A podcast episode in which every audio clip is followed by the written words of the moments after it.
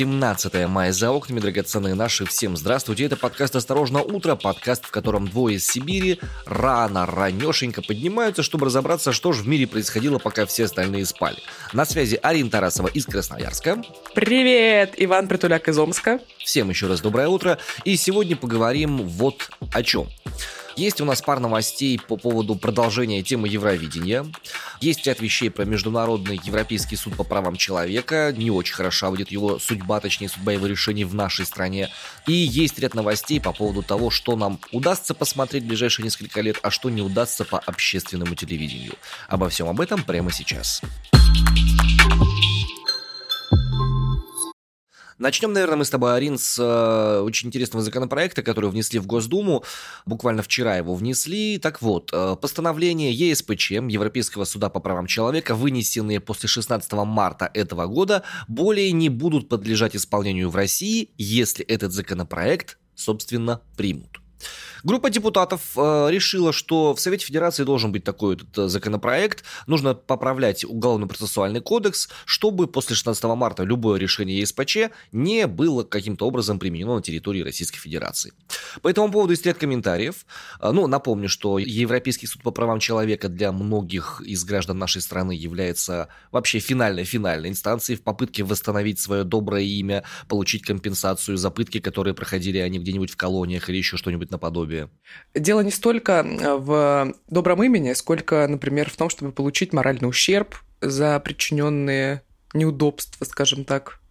Глава международной практики правозащитной организации Агора, которая признана иноагентом у нас в России, Кирилл Каратеев, комментирует следующим образом, что законопроект, судя по всему, предлагает исключить решение ЕСПЧ из оснований для пересмотра переговоров, которые выносились российскими судами, но фишка в том, что этот законопроект не включает в это число основания акты Комитета ООН по правам человека, несмотря на то, что Конституционный суд Российской Федерации говорит об обратном.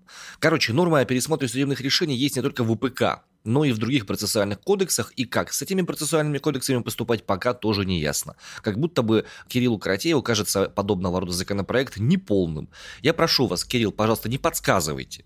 Не подсказывайте, а то эти в другие тоже что-нибудь внесут. По данным Кирилла Каратеева, в телеграм-канале Павла Чикова, правозащитника, соответственно, Россия, власти РФ де-факто уже не коммуницируют с ЕСПЧ и какое-то время не выплачивают компенсации по вынесенным ранее решениям. Вот мы вчера с вами обсуждали Евровидение, на котором победила Украина, и ряд стран обвинили организаторов конкурса в замене оценок жюри.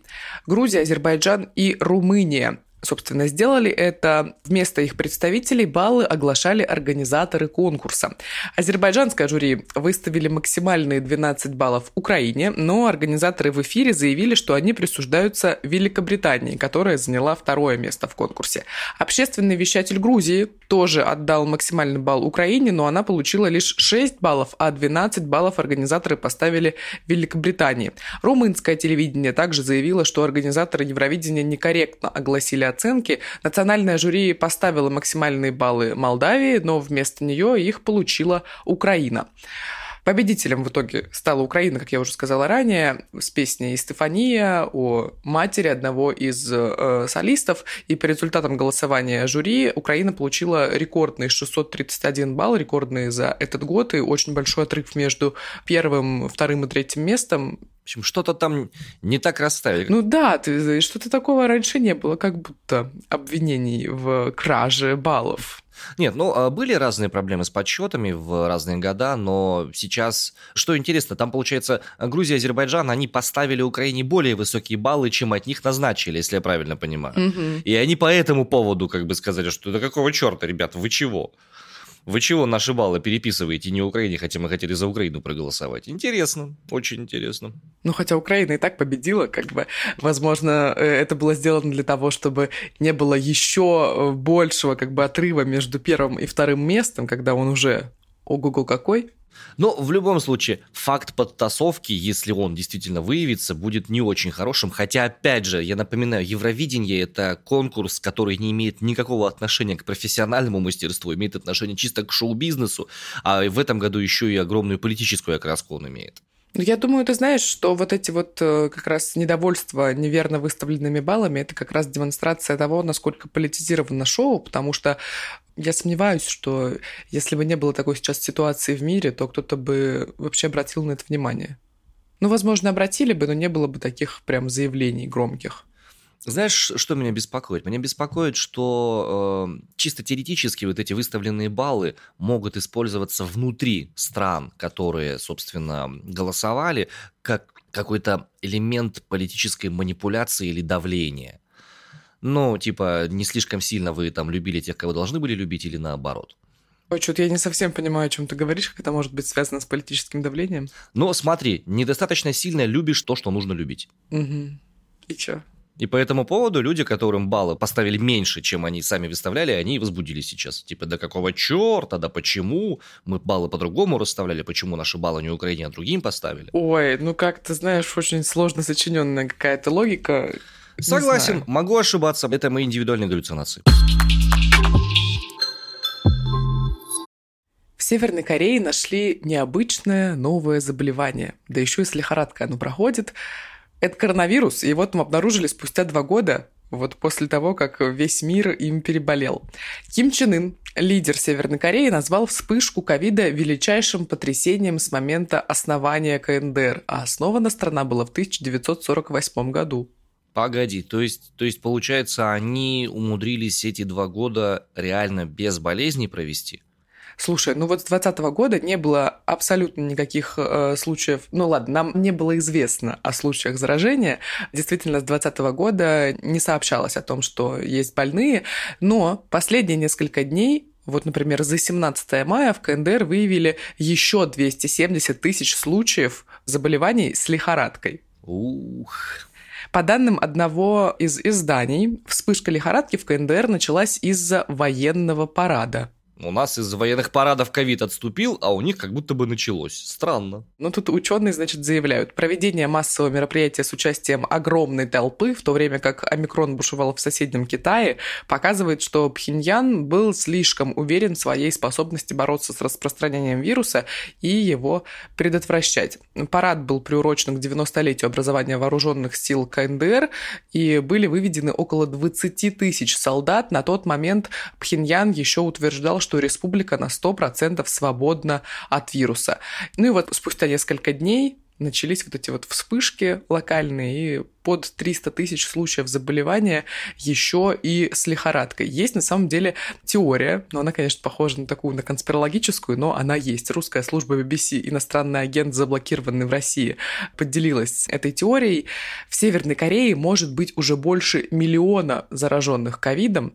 По данным издания, Ким Чен Ын раскритиковал чиновников здравоохранения и приказал подчиненным остановить распространение вируса, а армии оказать помощь в доставке лекарств. Цифру в миллион заразившихся озвучивают государственные СМИ, но они называют болезнь гриппом. Риск быстрого распространения коронавируса в Северной Корее, собственно, увеличивает отсутствие вакцинации. И на самом деле это очень такая теория вполне себе правдоподобная, потому что заменять страшные слова на эфемизмы это тактика достаточно, мне кажется, России известная, когда у нас э, говорят хлопок. Отрицательный рост, да, вот это вот все. Ну вот в Северной Корее, например, говорят грипп. А Южная Корея, в свою очередь, готова помочь КНДР справиться со вспышкой ковида. Там, значит, э, цитата следующая. Президент Южной Кореи Юн Сук Йоль заявил, мы не должны сдерживаться в оказании необходимой помощи северокорейскому народу, который подвергается угрозе коронавируса, и они готовы туда доставлять лекарства, вакцину и все прочее, ну, медицинское оборудование, персонал, другие необходимые материалы. Ну и вот первые случаи ковида в КНДР зафиксировали только 12 мая 2022 года, года, а с 2020 года там было по нулям. Как бы то ни было, желаем выздоровления заболевшим, и надеюсь, что Южная Корея и Северная Корея, которые смогли найти общий язык, они будут примером для некоторых других стран, которые сейчас как будто бы от этого языка общего начинают отказываться. Ну, такое ощущение, что они не очень все-таки в дружеских отношениях. Слушай, ну то, что сейчас они все равно идут навстречу друг другу... Ну, это скорее Южная Корея протягивает руки помощи. Я поддерживаю любое проявление гуманитарной сознательности, милосердия и добра, которое существует на этом земном шарике. Вот любое. Если они готовы это делать, круто. И нырнем мы с вами, господа, в дебри Даркнета. Российская хакерская группировка Killnet объявила в кавычках войну 10 странам, которые поддерживают русофобию. Об этом сообщает ура.ру. Киберактивисты выступили против США, Великобритании, Германии, Италии, Польши, Румынии, Латвии, Эстонии и Украины. Соответствующее сообщение оказалось в распоряжении портала ура.ру, и многие телеграм-каналы тоже его показывали. Обращение, которое официально приписывается как раз хакерской группировке Killnet, Рунет говорит о том, что сегодня они официально объявляют кибервойну правительством 10 стран. Два месяца они присматривались и потом решили, что все, пора подвергать правительство этих самых стран атакам. В Киллнет отметили, что мирным гражданам этих стран ничего не угрожает, а вот правительства этих стран будут ликвидированы. Это, собственно, цитата. Напомним, что с начала спецоперации РФ по денацификации Украины Килнет выступали на стороне Российской Федерации. 7 мая они устраивали кибератаки на интернет-порталы госучреждений Германии, подвергались нападкам сайта немецкого МВД, правительства, Министерства обороны ФРГ и канцлера даже Олафа Шольца непосредственно. Об этом сообщает Рамблер в настоящий момент. Ну и по некоторым данным, которые есть лично у меня, безопасность нашей страны с точки зрения кибератак, она достаточно высока. Как говорят мои знакомые айтишники. Хотя, учитывая последние падения некоторых даже омских сайтов от DDoS-атак, у меня эта информация вызывает небольшие сомнения. Ну вон, сколько Рутюб-то лежал отдыхал. Рутюб пролежал сколько? У нас э, с воскресенья на понедельник э, в ночь рухнули несколько основных омских э, новостных порталов. И долгое время их не могли поднять. Так что задедосили их немножко. Вот, так что получается, что реально эта история все превращается в гибридную спецоперацию какую-то. Ну что, я не знаю как этот момент комментировать. Ну, спецоперация 21 века по всем фронтам. Хакерские группировки, это, конечно, ребята очень интересные. Килнеты отметились еще и более ранними действиями на стороне Российской Федерации. И в 2014 году они себя проявляли, и даже еще раньше. Вот. Ну, будем посмотреть. Есть еще один повод погрустить, вернее, он был, а потом его как будто отменили. Макдональдс объявил об окончательном уходе из России. Российский бизнес-компания будет продан. И буквально через полчаса вчера появилась Обновление. Макдональдс возобновит работу в России под новым брендом в июне, сохранит всех работников, рестораны и меню. В этом уверяет нас источник ТАСС. Ну вот, собственно, спустя какое-то время появилось это обновление, и все снова начали приветствовать Макдональдс в России, потому что вроде как он должен сначала уйти, а потом вернуться, как обещал сделать Карлсон. Ну вот такая вот ситуация немножко непонятная. Есть у нас еще письмо генерального директора Макдональдс в России Олега Пороева, которое, собственно, адресовано сотрудникам компании. Три возможных вывода из этого письма. Рестораны Макдональдс по франшизе, видимо, будут работать под новым брендом. Это как раз вот те рестораны, которые оставались открыты в Сибири, ну, не только в Сибири, в общем, перекупленная франшиза российскими предпринимателями. А второй момент. Управленческая команда Макдональдс в России останется, это очень важно. И третий момент. Все сотрудники сохранят рабочие места они обещали, потом решили все-таки отползти. И мне интересно, сейчас вот тот, кто перекупил эту франшизу, он под каким именем будет все это дело открывать. Потому что, по нашим данным, Товарный знак в России компания оставляет за собой, снимает заведение желтые буквы М, другие элементы фирменного стиля. Какие альтернативные названия могут быть у этой сети, как ты думаешь? Вань, переворачиваешь желтую букву М, она превращается в желтую букву Ш, и что, шаверма, получается? Шавердональдс? Или... Шавердональдс, да. Ой, ты знаешь, у меня есть э, в городе такое заведение, называется «Какая-то шаурма». И там есть позиция, ну, собственно, шаурма под названием «Чик-чирык». С картошечкой. С картошечкой, с огурчиками солеными. У нас в Омске тоже есть шавермачная, и у нее есть э, шаверма-амичка. Она с сыром амичка, с сырком, она сладкая. Ага. А еще таежная есть. Таежная там в ней ягоды, мята, какой-то специальный соус такой мятный, который отдает прям еловыми вот этими вот иголками или чем-то в нос. Ну, прикольно. И мясо рваное какое-то вкусное. Ну вот в интернете пользователи уже на самом деле пофантазировали, каким может быть э, фастфуд будущего в России, ты за ним обязательно будешь приезжать на москвиче, это будет дядя Ваня авто, и ты там будешь заказывать бутерброд с крымской котлетой фантазии жуткие. Ну, на самом деле, по поводу э, москвича и всего остального, компания Renault, она окончательно покидает российский рынок, она активы все свои передает АвтоВАЗу, и по данным соглашения Renault Duster продолжает выпускаться, будет, но уже на мощностях АвтоВАЗа. Ну, тогда это будет Рено Москвич, наверное. Ну почему? Дастер пусть и будет Дастер, какая разница? Пыльник, вот, мы же переводим, да, Рено Пыльник будет, класс. Что надо. Рено Пыльник, э, Рено Потник, э, Рено Узда, э, Рено что-нибудь там еще, Бабки, Рено Копыта. Класс. Вот это я понимаю. Нейминг. Вернемся от хлеба к зрелищам, дамы и господа. Российские СМИ, судя по всему, не покажут Олимпиады 26 и 28 годов. По крайней мере, официально Россию и Беларусь не допустили к участию в тендере на приобретение телевизионных прав соответствующих. Об этом сообщает Sports.ru со ссылкой на пресс-релиз Международного Олимпийского комитета. Ну, учитывая, что и участвовать, скорее всего, Российская Федерация и Беларусь не будут в этих самых Олимпийских играх, что там смотреть? Там же все куплено. И все сплошь на допингах. Не праздник спорта, а праздник политики недружественных стран. Не будем смотреть Олимпиаду, зато посмотрим иранские фильмы и сериалы. На российских телеканалах теперь будут выходить они. Об этом пишет РИА Новости со ссылкой на главу культурного представительства при посольстве Ирана. И вот что он об этом говорит. Это простые, но интересные и жизненные темы. Великолепная игра актеров, богатые костюмы, хорошие режиссерские работы, интересные сюжеты. Все это обязательно понравится российскому зрителю. Ну, турецкие сериалы, я знаю, что вы смотрите. Мы смотрим. Вы, я имею в виду вот это вот поколение, вот часто 23-4-летних. Напомни, как зовут этого мужика, любимого артиста вашего? Серкан Балат. Вот-вот-вот. Ну, вообще его зовут, конечно же, Керен Бюрсин. Но его персонажа, вот этого вот эмоционального инвалида, его зовут Серкан Балат. Да, эмоционального инвалида с избегающим типом привязанности. Насмотритесь своего Серкан Балата, а потом на иранские сериалы пересядете. Кстати, интересно, я бы ради интереса посмотрел. Да, я бы тоже на самом деле посмотрела. А представляешь, вот ты знаешь э, сериал «Скам»? Нет, к сожалению. Вань, ну ладно, ты из другой эпохи. Ну, короче, это норвежский сериал, который пересняли... У тебя там Воронины и все прочее. Смысле? Нет, у меня Елена ребята, я смотрел Елена ребята. В свое время богатые тоже плачут. Был такой сериал интересный. Дикая роза, как сейчас помню. Сядем с бабулей и сидим, смотрим, обсуждаем, кто там чего. А бедную Настю смотрел? Бедную Настю? Нет, бедная Настя это было дно даже для меня. Боже, а я так любила бедную Настю, мне было шесть. Вот такое Вот, вот поэтому ты такая сейчас и есть. Ходишь, смотришь Серкан Балата, смотришь своего проклятого. Ну, короче, я о чем хочу сказать-то. Вообще, мне кажется, что иранские актеры, они действительно могут быть вполне себе неплохие, и, возможно, кто-то даже сравняется по внешности с Серканом Балатом. Да нет! Ну что ты? Ну Думаешь, нет? Он же...